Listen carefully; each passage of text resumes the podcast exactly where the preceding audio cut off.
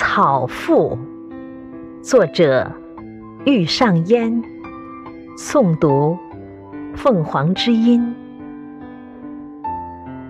做不了花朵，就让给别人做吧。争艳绚烂，为什么非得是自己的事儿？我生为草。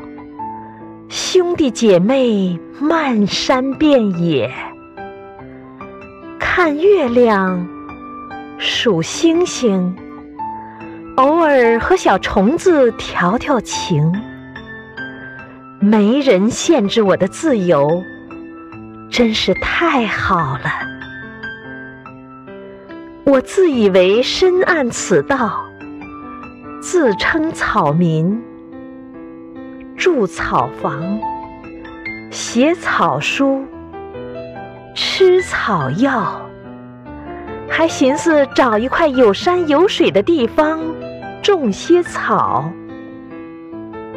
令我暗生羞愧的是，风吹草动，草只是动了动身子，而这些年。